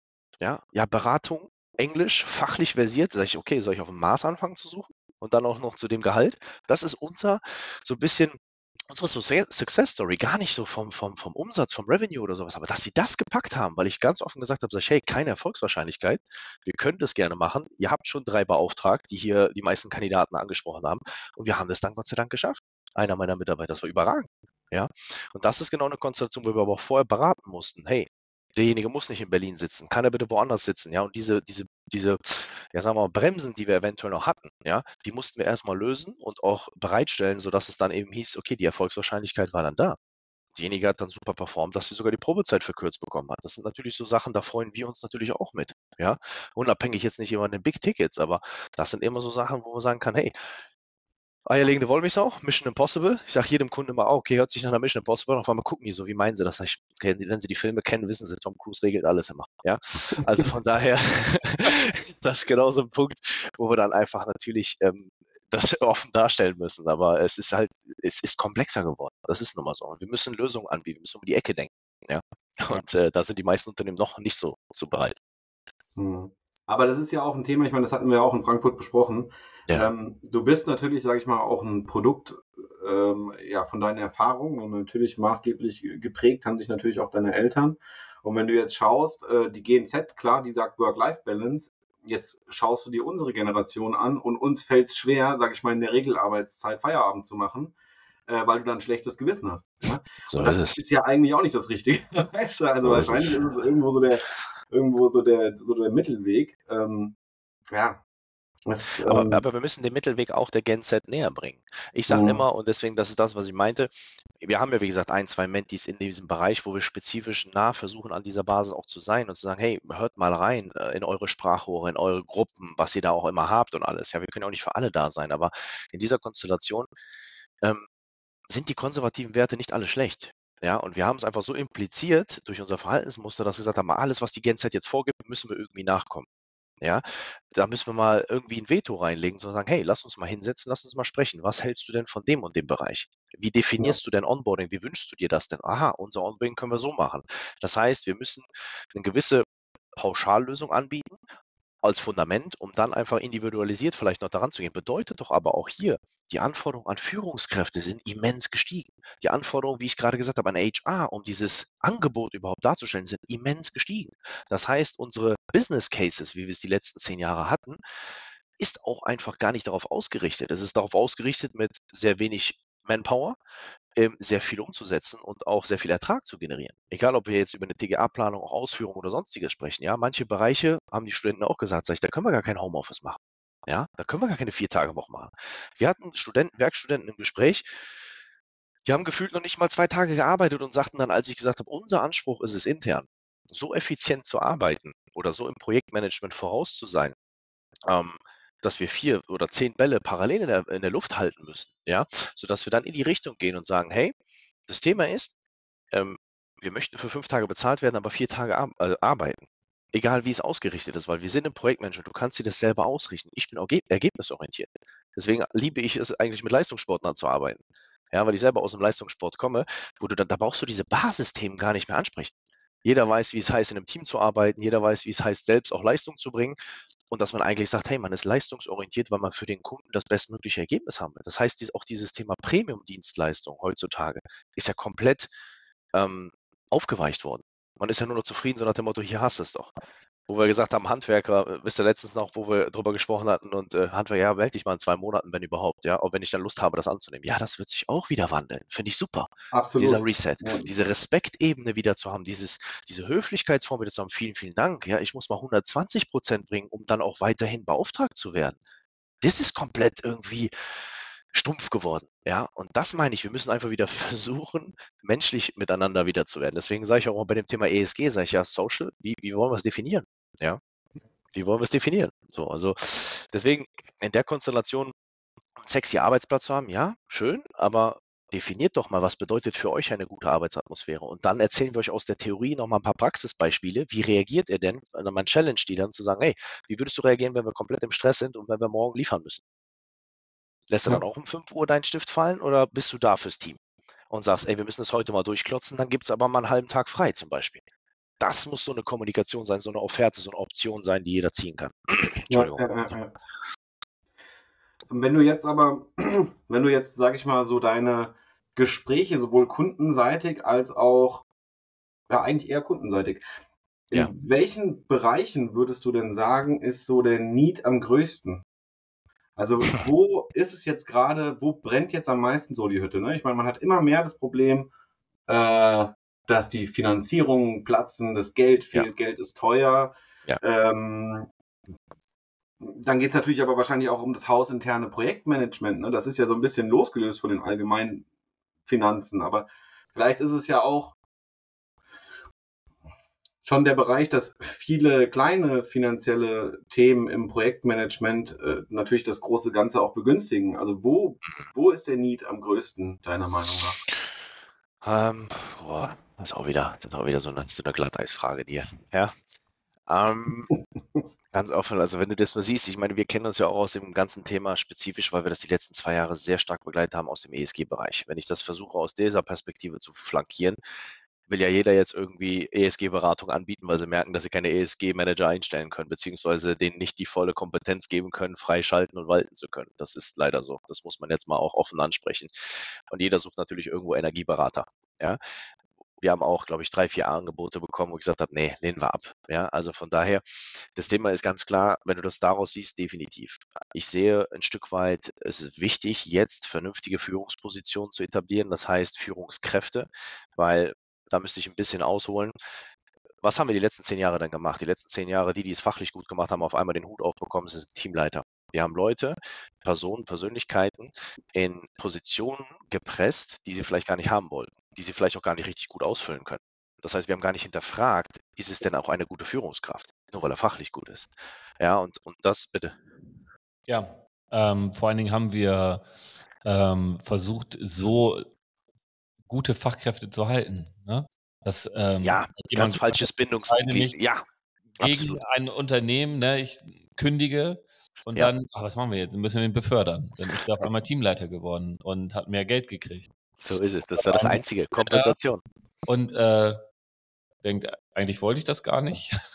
Ja, Aber das, ja, den Mehrwert an Geld nehme ich gerne und der ist auch vielleicht geeignet, das ja, bei meinen äh, vorherigen Arbeitgebern laufend erlebt. Ne? Ja. schauen, ah, was können wir denn machen, um dich zu halten? Ja, Peter-Prinzip. dann geht's auf einmal, ne? Dann geht's auf einmal. Dann, dann wird die Tasche aufgemacht. Nein, Spaß beiseite. Also bevor wir jetzt uns, uns verlaufen, ich komme gleich sofort wieder nochmal zu der Antwort weg. Aber auch das, das Thema Kompensation ist doch nur für drei Monate. Danach fällt doch wieder dasselbe weg. Das ist doch bewiesen, ja, statistisch, Ja. psychologisch, dass wenn du die Erhöhung bekommst, dann bist du weg. Wenn es an der Basis nicht stimmt, dann, dann hast du innerlich schon gekündigt. Das ist so. Und dementsprechend ging es mir darum, aber jetzt mal die andere Seite. Wie viele Leute haben wir denn verschlissen? Wie viele gute Leute? Ja, die sich in so Positionen reingepresst haben. Und deswegen meine ich, in dieser Transformation brauchen wir, und deswegen bin ich da eben ein Stück weit von dieser Personalkonzeption ein bisschen anders aufgestellt, dass wir sagen müssen, wir müssen das auf mehrere Schultern verteilen. Ja, wir müssen es eventuell so diese also Generalisten so verteilen, dass es auch heißt, wie, wie machen wir auch eine diverse Führung vielleicht aus, weil es ist immer noch People-Business. Man entscheidet, man kommt und geht nur wegen seinem Manager. Und wenn das Management-Team dementsprechend sogar noch divers aufgestellt ist, ja, und verschiedenste, sagen wir mal, Vorteile, Vorzüge hat, ja, wo man auch rangehen kann, dann fördert man auch die Kommunikation. Man be- überfordert dann auch nicht eine Führungsposition zum Beispiel. Und dementsprechend geht es mir darum, dieses Thema Führungsposition so aufzusetzen, dass die genau diese Brücke als Mediator, kommunikationsaffiner ähm, Projektmanager darstellen können, der zwischen Digitalisierung vermitteln kann. Ja, das heißt, der genauso anders individuell mit, mit Babyboomern umgehen kann, sie auch äh, reinbinden kann und dann aber auch den Mehrwert von einem diversen Team darstellen kann. Ja, das heißt, das auch orchestrieren kann. Das ist sehr wichtig. Ja, und das dann aber auch natürlich in einer Konstellation, wo man den aus dem Operativen ein bisschen rausziehen müsste. Ja, das, glaube ich, ist ein Stück weit genau das Thema, weil auch die Studenten sagten, der Need hier, Führungsposition, Digitalisierung, Projektleitung, Kommunikation. Ja, was heißt das denn? Weil sie natürlich vorher eine Session mit mir hatten. Ja, aber das Thema ist ein Stück weit, wo wir wirklich sagen können, okay, jetzt lass uns das mal durchsprechen, weil das ist auch wieder so einfach nur so Wörter rausgehauen. Ja, was erwartet man denn von einer Führungskraft? Ja, und eine Führungskraft müsste auch authentisch sagen, ich bin auch nur ein Mensch. Ja, wenn ich irgendwie was falsch mache, eine Fehlerkultur auch vernünftig mal ansprechen zu können. Ja, oder wie geht man mit Fehlern um? Bei uns die letzten zehn Jahre wurde jeder Fehler äh, aufgewiegelt, was heißt, es wurde eh abgekauft, egal was passiert. und wenn wir jetzt uns ein Projekt anschauen, ist die Anforderung, hey, wir müssen auch in unserer Thematik wirklich Spreu vom Weizen trennen. Wer ist denn also der Tiefgang eines Projektes muss viel, viel stärker gegeben sein. Und das kann doch unerfahrene Kandidaten gerade gar nicht liefern. Das heißt, wir müssen den Spiegel dann mal vorhalten. Und das meinte ich mit dem Passenger Seat und Driver Seat. Wir müssen ganz klar ein Fingerspitzengefühl haben, sogar, wann bist du jetzt ganz klar definiert im Passenger Seat, du läufst mit, und wann kannst du auch mal im Driver Seat sein, dass du mal ein paar Teilthemen wirklich dann auch äh, nach vorne bringst. Ja, es ist keine Einbahnstraße mehr. Das ist mir viel, viel wichtiger. Ja, dass man nicht nur die Kommunikation, die Themen, die Verantwortlichkeiten wirklich dann auch verteilen kann, dann auch offen kommunizieren muss. Ich hatte es damals immer so, wenn ich Teams übernommen habe, habe ich gesagt, Leute, ich weiß, ihr kriegt Angebote, die sind 10.000, 15.000 Euro mehr auf dem Markt. Aber ich würde mir nur wünschen, dass ich früh genug von euch informiert werde, falls ihr euch mit einem Angebot auseinandersetzt. Danach hatte ich Damen im Team, die kamen so und sagten, hast du getrunken oder was ist los mit dir? Ich so, was meint ihr? Ich so, ich meine das wirklich ernst. Sag ich, ich weiß, was auf dem Markt gerade los ist. Vor allen Dingen, wenn wir noch Corona sehen, weiß ich doch, dass der, der, also die Nachfrage nach Rekrutern und sowas war doch 200 Prozent. Und jetzt merkt ihr die Wellenbewegung, jetzt will keiner mehr Rekruter haben. Intern. Ja, also das ist ja auch wieder so eine, so eine Trendphase gewesen, wo wir dann auch gesagt haben, ich, so, ich möchte bitte hier einfach nur eine offene, transparente Kommunikation. Es soll nicht zwischen uns stehen, dass es heißt, hey, ihr werdet konfrontiert mit Angeboten, ja. Wenn ihr euch damit auseinandersetzt, lasst uns drüber sprechen. Ja, aber ich werde euch dann auch sagen, ich, bis hierhin und nicht weiter. Und wenn ihr sagt, ihr habt hier eine bessere Perspektive, super. Weil, wenn wir das doch mal weiterspielen, ja, was ist, wenn das Gras nicht grüner ist? Nur weil es 5.000 oder 10.000 Euro mehr kostet, ja? Dann kommt derjenige vielleicht wegen anderen Werten hierhin, wegen der Kultur hierhin, wieder zurück. Wenn ich aber es aber persönlich nehme, ja, so wie es die meisten Führungskräfte ja auch machen, wenn irgendetwas gegen sie ist, nehmen sie es persönlich. Daran erkennt man auch immer, ob jemand eine gute Führungskraft ist oder nicht, als Beispiel. Ja? ja. Wo es dann wirklich auch heißt, ähm, die Tür muss man immer offen lassen. Ja, diese Buzzwords Onboarding, Offboarding etc. pp. sind einfach, wir müssen individualisierte New Work-Konzepte oder äh, schaffen, ja, die vielleicht wirklich für das Unternehmen stehen. Also mir fehlt es so ein bisschen, es sind so Bausteine, die aufgebaut werden, ja, auch marketingtechnisch, aber irgendwie so übergreifend, dass die ineinander passen. Das fehlt mir ein bisschen, ja, weil so ein bisschen einfach nur die Trendsituation gesehen wird und nicht der Mensch oder die Menschen, die schon dafür für das Unternehmen arbeiten, sagen wir es mal so. Also schwierig. Also wir hatten ja eben das Thema dann schon, dass dann irgendwie die Leute so weggelobt werden. Sie kriegen eine neue Position, wo man dann rechtfertigen kann, dass die Person dann doch irgendwie ein bisschen mehr Gehalt bekommt. Ja. Und ähm, da bist du nämlich genau in dem Bereich, ne? Ähm, okay, ich will den jetzt irgendwie doch halten, ja. Ähm, jetzt kriegt er was weiß ich, eine Vertriebsleiterstelle oder sonst irgendwas. Ja. Und ähm, kann aber die eigentliche Person, äh, per, ähm, Position gar nicht bekleid, äh, bekleiden. Ne? Also be, oh, begleiten? Kann die eigentlich gar nicht ausführen. Ja. Ja, kann die gar nicht, äh, kann die gar nicht ausführen, ähm, weil er eigentlich dasselbe machen soll wie vorher. Ne? Ähm, aber eigentlich hat ja zum Beispiel eine Leitungsposition, hat ja schon Leitung mit drin. Und das heißt also, du sollst natürlich auch Leute anleiten und dann musst du dir natürlich auch Zeit dafür nehmen. Und ähm, oftmals hat man so ein bisschen das Gefühl, dass das dann beidseitig überhaupt gar nicht klar ist. Ne? Nein, null, ähm, das ist gar nicht richtig definiert, hast du vollkommen recht. Und wenn wir kurz in den Rückspiegel schauen, weil das habt ihr ja auch gesagt, ne, die Golddigger-Jahre und sowas jetzt auch in Corona, wir waren ja angeblich erstmal so ein bisschen nicht tangiert von der ganzen äh, wirtschaftlichen Situation, ja, wenn wir uns mal Corona vor zwei Jahren mal anschauen, ja. Mhm. Und wenn wir das uns mal widerspiegeln, war es doch auch ein Thema als folgendes Praxisbeispiel. Ja, du bist eine Führungskraft, du musst das jetzt hinbekommen mit dem Remote Leadership warte mal, was ist denn Remote Leadership, Mann? Ja, wie soll ich denn jetzt, vorher war ich People Man, also, also ich konnte das, ich komme rein ins Büro und sage, hey, ich sehe in zwei Sekunden irgendwas, sorry für den Ausdruck, hat einen Furz quer sitzen, sag ich, komm, komm mal ran auf die Seite, was ist denn los? Ist privat irgendwas nicht stimmt? Was ist denn los? Weil, wenn irgendwas doch im Hinterköpfchen ist, der Specht, sage ich immer so schön, der hinten drauf hämmert und ich gehe dann in dem Moment falsch mit demjenigen um, nur weil irgendein Projekt nicht läuft, ja, als Beispiel, was ist die Konsequenz? Auf einmal passieren Risse. Risse in der Bindung, wo es eigentlich heißt, dass das das Band war, warum jemand überhaupt hier geblieben ist oder hier weiterhin äh, äh, für das Unternehmen, sagen wir mal, Leistung produktiv äh, erbringen möchte. Und das sind so diese Fingerspitzenthemen, wo man sagt, in einem Teams-Meeting oder sonst was, ne, äh, wo auch immer die Diskussion gehen, ja, ich brauche ja Homeoffice. Wofür, Mann? Du musst ein Büro haben, wo eine Kultur herrscht, wo du gerne hingehst, die dir Energie gibt. Ja, und die Energie kann jetzt positiv oder negativ in einem Tagesablauf mal sein. Das ist egal. Aber es erzeugt Reibung, wo es heißt, da möchte ich gerne wieder hin. Wenn es aber dann projektspezifische Themen gibt oder Konzentrationsthemen gibt, sollte die Option da sein. Ich bin auch kein Fan davon zu sagen, ja, du musst jetzt zwei Tage im Vertrag haben, Homeoffice. Was ist das für ein Schwachsinn? Es sollte so flexibel ähm, äh, dargestellt werden, dass man ganz klar sagen kann, okay, wenn du jetzt kein Coder bist oder kein Developer, der kann im Keller sitzen und arbeitet nachts, mach dein Ding, alles gut, ja. Aber auch hier musst du eine gewisse andere Kommunikation haben, das ist ein ganz anderer Schlagmensch, ja, die IT. So. Und dementsprechend geht es darum, dass wir sagen können, ähm, man muss ein individuelles Angebot einfach in der Konstellation haben, dass man sagen kann, man tut dem Menschen nicht Unrecht. Ja, weil wir haben es ja gerade nochmal die Brücke zurück dargestellt. Da hat auch niemand den Führungskräften Unterstützung dargestellt. Wenn du jemanden doch in einem Onboarding, in einem Weiterentwicklungsprogramm darstellst, und nochmal, ich spreche über Mittelstandskunden, ja, dann musst du demjenigen doch sagen, hey, mach parallel bitte ein, eine Führungskräftetagung oder eine Weiterbildung oder sonst was. Wir geben dir Werkzeug an die Hand. In dieser Phase erwarten wir aber nicht, dass du 120 Prozent operativ lieferst, ja, äh, sondern ist auch die Teamkonstellation so möglich, dass sie dich kompensieren können, deine fehlenden Kapazitäten, weil du dich ja als Führungskraft weiterentwickeln möchtest. Es heißt ja nur alles klar, du bist gerade da oder du hast es kommissarisch gemacht, mach fertig, zieh den Hut auf, danke, tschüss. Das Projekt muss fertig sein. Ja. Mhm. Schwierig, Fingerspitzengefühl, ja, Empathie, die muss da sein. So. Und, oder in einem Gespräch muss es halt wirklich definiert werden. Wann sind denn die Voraussetzungen gegeben, das? Ja, mhm. da muss man auch dieses Verständnis, dass das, was wir gerade gesagt haben, es ist nicht klar definiert. Das Verständnis muss definiert werden, zu sagen, hey, das Team ist gerade noch nicht so weit, die Projektauslastung ist gerade noch nicht so weit lass uns noch jemanden integrieren, damit die Kapazitäten aufgeteilt sind, damit du dann sagen kannst, okay, du kannst zur Führungskraft ausgebildet werden. Warum meint ihr, bieten wir denn Interim Management und Executive Search aus einer Hand an? Damit wir den Feuerlöscher stellen, damit wir unsere Management-Ebenen auf Auftraggeberseite in eine richtige Situation bringen, Entscheidungen treffen zu können. Weil ihr wisst ja selber aus der Managementlehre, triffst du 70, 80 Prozent aus Stress eine Entscheidung, ist es leider keine nachhaltige, langfristige oder gute ja. Entscheidung. Ja, und ja, also ich, ich glaube, es ist auch vor allem auch ganz schwierig. Du hast es gerade eben schön gesagt, ne? Es muss doch gar nicht unbedingt im, im Vertrag drinnen stehen, aber es muss doch zumindest definiert sein, wann. Ne?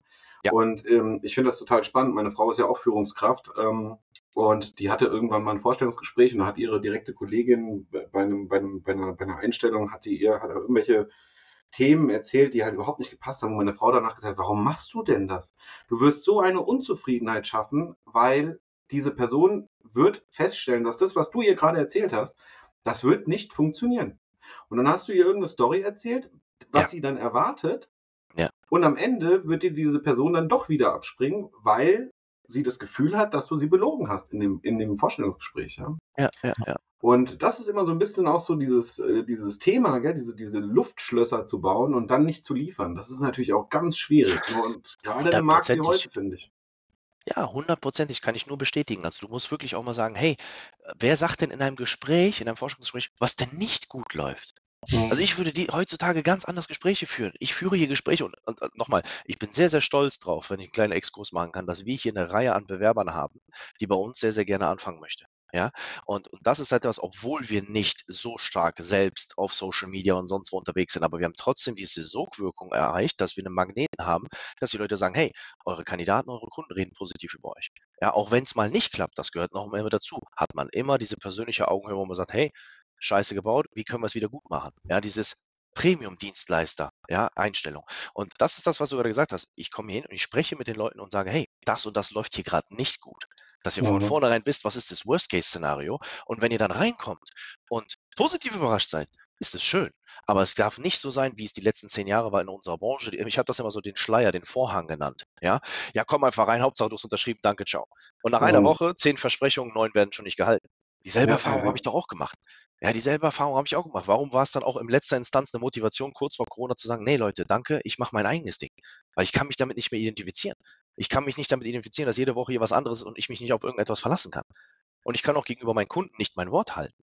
Weil nochmal, ja. es gab auch eine Begründung oder beziehungsweise, was ich mich ja natürlich schwer mit tue, warum der Name an der Wand steht. Ja, dafür hafte ich mit und stehe ich mit meinem Namen. Ja, das ist ja. ja auch ein Thema. Wenn wir in unserer Branche von zehn Sachen dann eine falsch machen, ja, was wird denn weitererzählt? Mhm. Nur das Negative. Das ist leider in unserer Gesellschaft so. Aber da musst du auch eben aufpassen, wen holst du dir dann auch rein? Wer hat denn auch genau dieses Qualitätsmerkmal zu sagen, alles klar, ich gebe als Premium-Dienstleister genauso damit um. Mhm. Ja. Und aber es ist ja auch ein bisschen Vertrieb, ne? Und ich meine, du sagst jetzt, ja, so bekannt sind wir noch nicht.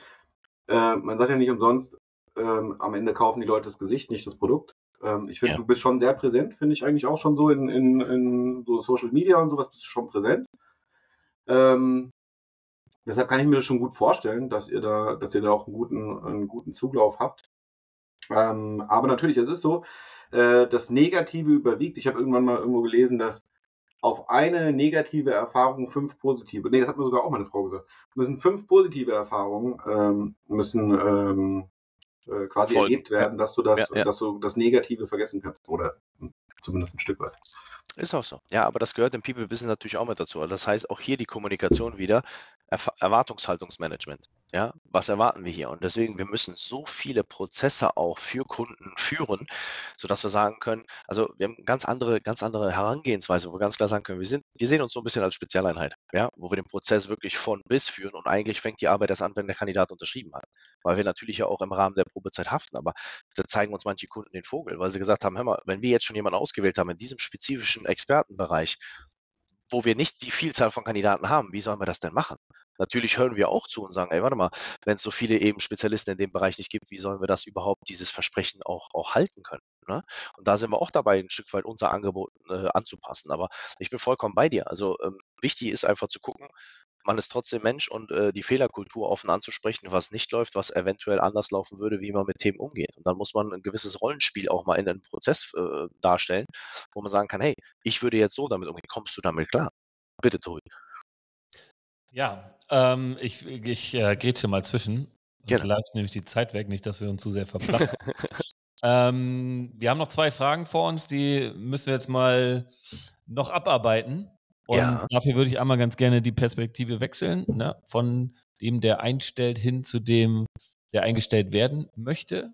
Ähm, was denkst du denn? Also kannst du sagen, womit kann sich ein Bewerber zum Beispiel bei Unternehmen empfehlen? Ähm, welche Skills sind aktuell gefragt für den Job? Ähm, oder kann man das überhaupt so sagen? Ist das zu subjektiv? Was sagst du? Subjektiv werden wir natürlich dann, ja, auch wieder echt eine schwere Frage. Aber Ja, äh, ich du hast deinen gena- Freund, deswegen. ja, ich, ich dachte, ich dachte schon, okay, ich muss jetzt aufpassen, nicht, dass ich danach eine E-Mail bekomme oder sowas, eine böse. Ähm, nein, Spaß beiseite. Also ich glaube, eine Portion, wie wir es gerade, also wenn wir es auf die persönliche ähm, Ebene, Ebene nehmen, ähm, auf die menschliche Ebene, glaube ich, eine Portion Demut heutzutage. Ja, ähm, das heißt, man kann natürlich gewisse Wünsche äußern, transparent äußern, wie man zum Beispiel, wenn wir den Großfaktor von gehaltlich mal mitnehmen, ist es immer wichtig zu sagen, hey, ähm, ich verdiene gerade Summe X, ich würde mir wünschen das, aber ich würde mich, dieser, dieser halbe Nebensatz, ich würde mich gerne in eure Gehaltsstrukturen einordnen oder lasst uns offen darüber kommunizieren. Wenn dieser halbe Satz fällt, öffnest du einfach eine Tür der Kommunikation, wo es ein Miteinander ist und nicht, ich will das haben. Dann schließt du automatisch eine Tür, wo es eine konfrontative Kommunikation wird, auch eine Haltung, die sich psychologisch aufbaut. Ja, also ich glaube, wenn man diese Grundhaltung hat alleine mit der ganzen, ich sag mal, Krisensituation, wo wir multiple Krisen gerade haben, ähm, natürlich soll jeder, weil es auch teurer wird, vernünftig entlohnt werden. Alles gut. Aber ich glaube, da eine menschliche Einordnung zu haben, ja, das sich zu überwinden, zu sagen, ich lege die Karten mal offen auf den Tisch, das ist schon mal, glaube ich, sehr, sehr ähm, hilfreich heutzutage. Ja, Punkt eins. Ähm, man muss jetzt nicht immer Pokerface machen oder am besten verhandeln, weil das ähm, bringt ja auch ein sagen wir, Spotlight auf einen innerhalb der Probezeit, wo man dann auch einmal exorbitant liefern muss. Das ist ein schmaler Grad. Ja. Ich würde definitiv sagen, wenn wir jetzt gerade auch unsere Brücke zwischen Technik und Immobilie schlagen möchten, ja, um das wieder aufzugreifen, sollte es ein Stück weit auch so sein, dass es heißt, ähm, BIM-Kenntnisse, wenn wir auf planerischer Seite unterwegs sind, ja, ähm, wobei wir dann natürlich überhaupt die Voraussetzungen schaffen müssen bei vielen Unternehmen, um überhaupt BIM-Planung durchzubekommen oder auch irgendwie diese, diese Kompetenzen anwenden zu können, weil wie viele ähm, öffnen diese Tür erst gar nicht, ja, nur wenn es, wie gesagt, äh, regulatorisch vorgegeben ist, ja. Ähm, natürlich sind wir jetzt gerade in der Konstellation, wo wir sagen müssen, ähm, welche Kompetenz können wir uns aufbauen. Wir wissen, dass wir 99 Prozent nur noch Bestand haben, ja, dass wir kaum mehr Neubau haben werden. Das heißt, dass wir in dieser sagen wir, ressourcenschonenden Kreislaufwirtschaft einfach da mitdenken und so anfangen zu denken, dass das unser neuer Standard sein wird. Ja, ich habe natürlich auch eure letzten Folgen mir angeschaut, sehr, sehr interessant oder angehört. Und ähm, genau das ist natürlich, soll kein Wunschdenken sein, sondern endlich mal in die Umsetzung kommen. Mhm. Ja, und ähm, ich bin da vielleicht jemand von der, von der Abteilung Attacke, ja, oder konfrontativ äh, mal umsetzen. Wir müssten vielleicht gewissermaßen dort ähm, einen gewissen Strategieplan so darstellen, dass wir auch Umsetzungsplan äh, ableiten können. Und dann dementsprechend natürlich das Thema Nachhaltigkeit nicht als Buzzword nehmen, sondern einfach als, als Kerngedanken mit reinnehmen und auch sagen, dass man versucht, hm, seinen Tiefgang in dem Job, in den Skills, die gefordert sind, in der Fachlichkeit wirklich auch so auszulegen, dass es, wie ich so gerade gesagt habe, gepaart ist mit, ich möchte 110 Prozent abliefern von Qualität. Ja, auch wenn 100 nur erwartet sind. Weil wenn wir ehrlich sind, auch in der Arbeitsauslastung, es kann nicht jeder 100 Prozent jeden Tag geben. Das ist absoluter Schwachsinn. Ja, es wird Tage geben, wo wir bei 80, 90 Prozent sind. Man hat sich eine Arbeitserfahrung angeeignet, wo man vielleicht mit 30 Prozent, 100 Prozent Outcome generieren kann. Ja, aber ergebnisorientiert. Das Ergebnis sollte so sein, dass wir 110 Prozent sind, dass wir kommunikativ sind, egal ob wir in einer integrativen Projektentwicklung sind, egal über welche Kostengruppe wir sprechen. Wir müssen die Leute mit reinholen, wir müssen mehr kommunizieren. Ja, also ich glaube, wenn man eine kommunikative Ebene hat, und damit meine ich gar nicht, es muss jeder alle ähm, extrovertiert sein. Es können auch inter, introvertierte Menschen vernünftig kommunizieren, mehr kommunizieren als notwendig ist. Ja, und ich glaube, diese Basis ist definitiv gegeben. Ja, und sollte auf jeden Fall auch hier da sein. Und den Skill, äh, immer in den Passenger Seat sich reinsetzen zu können und noch lernen zu wollen, von egal welcher ja, Altersstufe oder sonst was. Ja. Ich glaube, wenn man das hat, ist es super. Was, was ich jetzt gerade mal so sagen möchte, ähm, Herr Tobi und ich waren die letzten zwei Tage auf so einer Veranstaltung in Berlin und dann hat man festgestellt, ähm, dass du nach wie vor das Thema hast, dass das so ein bisschen wie früher auf dem Schulhof ist. Ne? Du hast äh, irgendwie, keine Ahnung, die einen sind die coolen Jungs, die anderen sind irgendwie die Sportler, die anderen sind irgendwie, was weiß ich, die Musiker, wie auch immer. Und dann war das genau auf dieser Veranstaltung, war das nämlich genauso gewesen. Die Leute aus der Immobilienbranche, die haben dann da irgendwo, was weiß ich, auf der einen Seite von der Veranstaltung gechillt, die anderen irgendwie von der Technik auf der anderen Seite.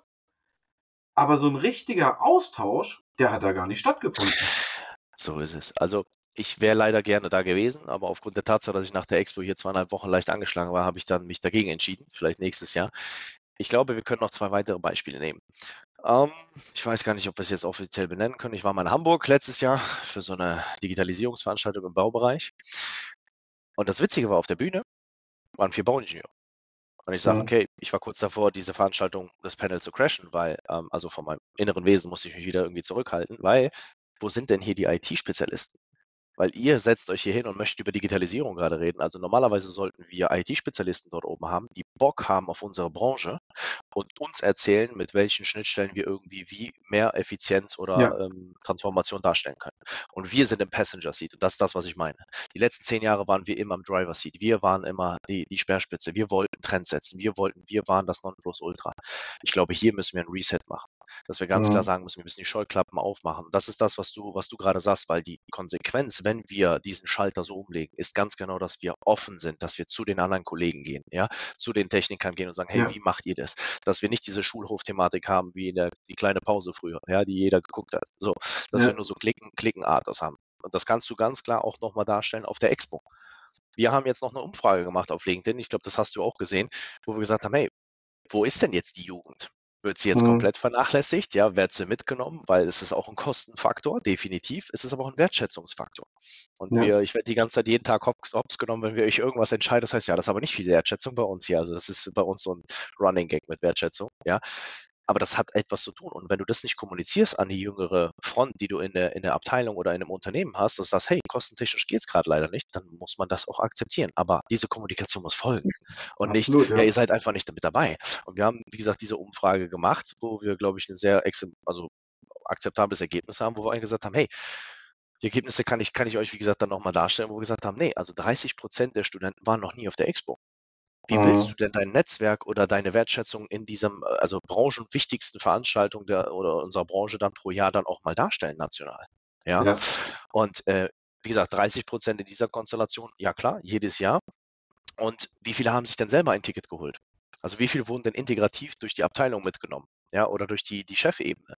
Und das sind so Sachen, wo man sagen muss, äh, dann darf man sich ja auch eben nicht wundern, wenn sie sich ein bisschen silotechnisch abkapseln. Ja, und, und dann eben die Kommunikation nicht da ist. Ja, und das sind so Sachen, wo wir dann natürlich auch gefragt haben, ist so ein Thema Wertschätzung mit einer Teilnahme Expo Real mh, exemplarisch oder wie, wie empfindet ihr das? Und über 80 Prozent haben gesagt, ja, wir würden das schon als Wertschätzung empfinden. Also ja, also ich finde auch, also gerade die Expo, ne, muss man ja mal sagen, Expo ist ja jetzt auch nicht günstig. Ne? Also sich selber eine. Karte für die Expo zu holen, Chapeau, ne? wenn du ja, das machst, dann solltest du auf jeden Fall einen mega Job irgendwo bekommen, weil dann lebst du dafür. Ja? so ist es. So. Ähm, aber ich finde auch da, ich, ne, das ist so, ist so ein Ding. Auch da treff, trifft sich dann die Clique der, aus der Immobilienbranche. Ne? Ja, Ähm, die Jungs aus der Technik wurden gar nicht eingeladen, die durften gar nicht da sein, durften ein paar Startups da sein und durften sich da mal ein bisschen äh, austoben. so ist es. So, und jetzt, weißt du, und das, dann ist das so wie jetzt die letzten zwei Tage in Berlin. Wir müssten mal. So Eigentlich es. müssen wir mal. So ist Und dann, und, das, und am Ende macht halt keiner. Also natürlich gibt es ein paar Leute, die machen dann, ne, aber Ja, es ja. ist so dieses, also gefühlt hast du dann auch oft auf diesen Panels, ne, ist jetzt egal bei welcher Veranstaltung, hast du dann da. Leute sitzen und du hast das Gefühl, du hast ein Panel gehört und du hast alle gehört. So ist es. Ja, Ne? Nimm doch Und dieses exemplarisch das Thema ESG. Ne, das ist ja, schwierig. absolut. Und deswegen auch nochmal auf die Expo gesprochen, weil wie gesagt, bei der einen Veranstaltung war ich leider nicht dabei, deswegen maße ich mich da nicht an irgendein Urteil an. Aber wie gesagt, Expo, warum machen wir das Format denn nicht mal anders? Warum Mhm. switchen wir den Career Day denn nicht an den ersten Tag zum Beispiel? Ja, dass dann einfach der Stellenwert ein bisschen 50-50 ist, sagen wir es mal so. Ja, Mhm. Tech LA, klar, ne, wir haben mit sehr vielen PropTechs und sonst was gesprochen, die ja jetzt natürlich auch am struggeln sind, ist doch ganz Mhm. normal. Das heißt, meine Angst war ein Stück weit in dieser Krisensituation, oh, jetzt werden die Gelder weggegeben, weil sie einfach natürlich vielleicht nicht da sind oder vielleicht einfach nicht als notwendig erachtet werden in der Innovation, PropTechs weiter zu fördern. Das heißt. Digitalisierung und deswegen sind wir seit zwei Jahren so stark, ich glaube, keine andere Personalberatung ist so stark irgendwie werbetechnisch mit ESG unterwegs auf den ganzen Foren und sowas alles, ja, wo ich dann auch gesagt habe, wir müssen den Finger in die Wunde legen, ja, nicht mehr Mhm. dieses was wäre wenn und welches hypothetische und theoretische, sondern wie, wen braucht ihr? Lasst uns doch klar definieren, was ist das Zielbild, weil wenn du Mhm. einen ESG-Manager nimmst, da kannst du fünf verschiedene Persönlichkeiten nehmen. Da kannst du einen Juristen nehmen wegen der Regulatorik, du kannst einen Techniker nehmen, ja, du kannst dann dementsprechend jemanden aus dem Asset Management, dem Kaufmann, ja, äh, Mhm. wen wollt ihr haben? Ja, und, und das ist halt genau das Thema. Warum ändern wir die Formate nicht? Also wenn wir doch Agilität, Transformation vorleben wollen, müssen auch diese Formate mitgehen. Ja, und dann, oder man muss klar kommunizieren, für wen das ist, was wir anbieten, damit es keine Enttäuschung gibt. Auch wieder Erwartungshaltungsmanagement. Weil du Mhm. kannst natürlich nicht sonst ganze Eis verkaufen gehen. Du kannst nicht jeden zufriedenstellen, ist ganz klar. Aber was ist der Tiefgang? Was ist die Message? Was ist die. Zielgruppe? Punkt. Ja. Und nicht, Ja. ja, wir wollen alle haben. Ja, wo Genau. wir dann gesagt haben, okay, es gibt hier gar keine Verbindung. Und das ist genau der Punkt, wo wir dann auch sagen müssen. Die Studenten sagten auch, was macht ein Unternehmen besonders attraktiv, wenn wir diese Weiterbildungsmöglichkeiten haben? Und Weiterbildung Mhm. impliziert auch Netzwerk. Ja, Absolut. unsere Branche ist, glaube ich, das Beispiel daran, dass Netzwerk funktioniert. 50 Prozent der Positionen wird über Netzwerk besetzt, 50 Prozent in den letzten Jahren über Berater oder, oder Headhunter. Ja, Ja, ja. Und das ist gerade etwas, wo ich sagen kann, wenn wir das doch wissen, auf einer Helikopterperspektive müssen wir andere Ableitungen einfach treffen, ja, Ja. und andere Gewichtungen machen. Und wie gesagt, ich hatte auch eine, eine Konversation, ich glaube, da werden wir auch mal so ein, zwei Reihen oder Diskussionsformen machen, wo wir auch gesagt haben, wo waren denn die ganzen Seniors am Freitag? Wenn wir doch Mhm. angeblich einen Stellenwert darstellen wollen, den Juniorigen gegenüber, wenn wir doch darstellen wollen, dass wir sagen können, wir möchten diese Brücke schlagen der Kommunikation. Wir möchten verstehen, was euch denn gerade umtreibt. Kaum jemand, so wie es halt Mhm. immer so war. Ja, dann gab es natürlich die schöne Expo-Party, wie immer, ja, und dann äh, sind die meisten dann eben morgens abgereist, ja. Hat halt eben auch nicht viel mit Wertschätzung zu tun. Jetzt mal ganz doof gesprochen, ich bin ja immer so ein bisschen, ich, ich äh, nenne die Dinge gerne beim Namen, aber dann lasst es uns doch eben anders darstellen. Lass es uns doch so darstellen, dass wir an dem Freitag oder was weiß ich, an dem Mittwoch irgendwie auch ein Career Day integrativ haben, dass auch die jungen, jungen Leute da sind, dass man trotzdem noch eine, Mhm. eine Side-Message hat oder sowas zum Beispiel. Ja. Ja. weil den Career Day kann man auch nebenbei ein Stück weit parallel laufen lassen. Mhm. Ja. Also, ähm, wir müssen ja jetzt gleich nochmal die letzte Frage stellen. Ich würde noch gerne eine Sache Bitte. dazu sagen. Ähm, das hat mich nämlich sehr verwundert in den letzten zwei Tagen. Wir hatten nämlich den Veranstalter der Real Estate Arena bei uns gehabt auf dem Stand. Und der hat uns eingeladen äh, nach Hannover, dass wir da irgendwie einen Stand haben und dann hier mit dem Podcast und dann gesagt, Mensch, cool, können wir auch irgendwie was zusammen machen und so. Und der hat gesagt, nee, wir wollen das ja ganz bewusst anders machen als andere Immobilienmessen. Und natürlich müssen wir es schaffen, äh, diese zwei Themen oder diese, diese zwei Gruppen irgendwie zu vereinen. Und das fand ich eigentlich einen ganz spannenden Ansatz. Und ähm, da bin ich auch mal gespannt, wie sich diese, diese Messe dann ein Stück weit entwickelt. durchsetzt. Mhm. Ja, ja, ich Ja. war letztes Jahr auch da. Macht euch auf jeden Fall mal euer Bild und dementsprechend, glaube ich, werden wir definitiv mal drüber sprechen. Also wie gesagt, das ist eine gute Sache. Ja. Ähm, ich bin da jetzt ein bisschen, sagen wir mal, neutral. Ich schaue mir das nächstes Jahr sehr gerne nochmal an. Ähm, also von daher, ähm, gerne, klar. Ne? Alles, was ein bisschen anders ist, aber klar kommuniziert wird. Da haben wir es wieder, dieses Genau. klare, spezifische Kommunikation. Wofür steht ihr? Was möchtet ihr? Und nicht einfach nur heutzutage, wir wollen Fame haben, wir wollen was anderes haben, kommt einfach alle rein, wir pressen da irgendwie Leute rein. Und wo ist der Mehrwert gerade? Wie förderst du die Kommunikation zwischen den verschiedenen Perspektivgruppen in unserer Branche? Weil wir sind ja so facettenreich, ja, dass man Mhm. wirklich sagen kann, wie fördert man genau dieses perspektivübergreifende Thema? Ja? Klare Kommunikation ist das Stichwort. Ähm, sind die Vorstellungen von Unternehmen und Bewerbern in der Regel vereinbar? Man hört ja, es gibt oft äh, keine Indianer mehr, alle wollen direkt nur noch Häuptling sein. Ähm, wie sind da deine Erfahrungen und wo passt da eigentlich die Vier-Tage-Woche rein? Ah, verdammt. ähm, also ja, ähm, ich glaube auch hier, ähm, wenn wir, wenn wir diese zwei Schritte vorausgehen, wie wir es eigentlich gesagt haben, jetzt mal in einer, einer ähm, Wunschvorstellung, ja, dass man die, die Vorstellungen, äh, die Zielsuche, die Zielgruppenkommunikation wirklich spezifisch darstellt, dann glaube ich, ist man schon so vorbereitet, dass man in eine Richtung geht und sagt, hey, man weiß ganz klar, was die Vorstellungen der anderen Partei sind. Und die kann man dann definieren. Ähm, ich glaube, dass sich definitiv in diesem Jahr ein, ein, ein Mindset-Wechsel auch bei der Gen Z dargestellt hat, dass man sagen kann, okay, hab, wir haben verstanden, dass wir auch wieder ein bisschen ähm, Indianer sein müssten, erstmal. Das ist auch wieder so ein bisschen das Thema, was ich mit Passenger Seat, Driver Seat gemeint habe. Es bedeutet aber nicht, dass man nicht ähm, für gewisse Teilbereiche eines Projektes auch mal der Häuptling sein kann, dieses Verantwortung geben. Also auch dieses wieder, was fordere ich, was bekomme ich, fördern und fordern. Ja, ähm, das muss ja auch gewährleistet sein. Ja, und das ist halt etwas, wo wir sagen können, ich glaube schon, dass diese Vorstellungen vereinbarer geworden sind, als dass sie vor einem Jahr waren. Das ist ja auch wieder so, so ein Wandel, den wir mal festhalten müssen. Und ähm, von daher, ich glaube, ich glaube, in der Konstellation ist wirklich dieses unterschiedliche Kompetenzaustausch ja, in der Kommunikation darzustellen. Wenn wir von, der, von, der, von den Häuptlingen auch erwarten können, dass sie sagen können, ich bin gewillt, etwas zu lernen von auch neuen Sichtweisen, ja, von, von den Themen, dann wird man auch diese natürliche Autorität haben. Ja, dass man nicht unbedingt einen Titel braucht, sondern sagt, hey, das funktioniert in der Zusammenarbeit sehr gut, weil in sich eben die Zusammenarbeiten ein bisschen ändern wird, wahrscheinlich. Ja, mhm. ähm, von daher denke ich schon, dass dann auch dieser neue Input ein bisschen konserviert werden kann und dann auch sich so dargestellt werden kann, weil auch wenn die jüngere Generation eben der Multiplikator sein kann, weil sie ihre Netzwerke haben können, dann ist das eben auch ein Magnet, der funktioniert, wenn Mitarbeiter sich ernst genommen fühlen oder auch mal sagen können, was, was erzählst du denn jetzt gerade da? Ja, du bist gerade komplett auf dem Holzweg. Ja, die müssen natürlich aber auch kritikfähiger werden. Ja, dass nicht eben alles persönlich genommen wird. So, das heißt, das ist auch wieder alles so ein bisschen persönlich, persönlichkeitsbildend. Ja. Und jetzt auf die Vier-Tage-Woche. Jo, also es kommt ein Stück weit da auch drauf an, in welchen, in welchen Bereichen. Ich glaube, das Thema hatten wir gerade schon ein bisschen tangiert, ja, sodass wir sagen können, wenn wir im Planungstechnischen unterwegs sind, wenn wir im Vertrieb sind, ja, wenn die Zahlen stimmen, je nachdem, wie die intrinsische Motivation ist, ja, muss man vielleicht auch mal reinhören, ob jemand mal überpaced, weil jetzt will ich vielleicht mal ein anderes Thema ansprechen, was, was wir vielleicht nochmal in einer anderen Form in unseren Reihen nochmal ähm, im Tiefgang besprechen können. Wir wissen, dass Corona uns gezeigt hat, dass acht von zehn Mitarbeitern Menschen, Menschen dementsprechend einfach da ähm, ja, sagen wir mal, psychisch, psychisch ein bisschen ähm, ja, angeschlagen sind.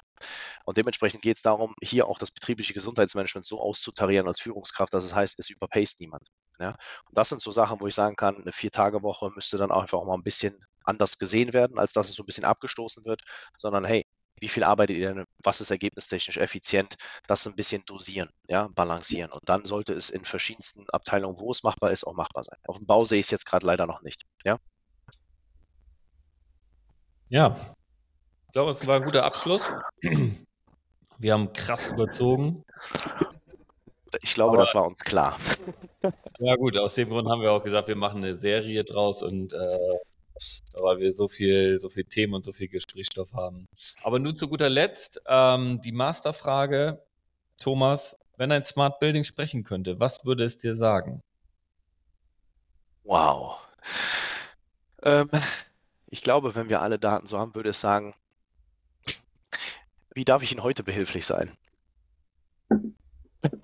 Das wäre, glaube ich, die, die qualitative Frage, wo es jeden Tag darum geht, dass wir, wenn wir Alexa mal ein bisschen weiterdenken, ähm, das Smart Building mich jeden Tag fragen würde, welche Bedürfnisse es denn heute stillen könnte.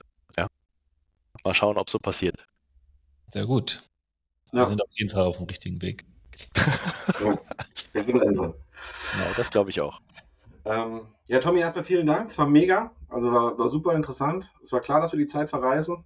Ähm, ja, das war tatsächlich klar. Aber, das haben wir in den ähm, Vorgesprächen schon festgestellt. Richtig. Ja, vielen Dank. War cool. Sehr, sehr gerne. Danke für die Einladung. Ich hoffe, ich hatte nicht allzu eine große Klappe, aber ich freue mich auf die, auf die nächsten Sessions. Ja.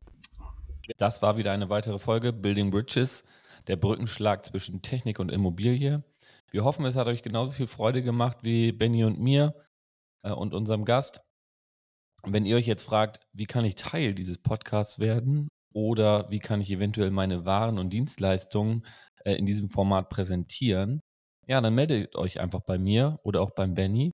Meine Kontaktdaten und auch die von Benny findet ihr unter www.buildingbridges.network. Ja, dann schreibt uns einfach und wenn ihr mögt, ja, dann folgt uns auf Instagram, LinkedIn, überall, wo es Podcasts gibt. Schönen Dank dafür.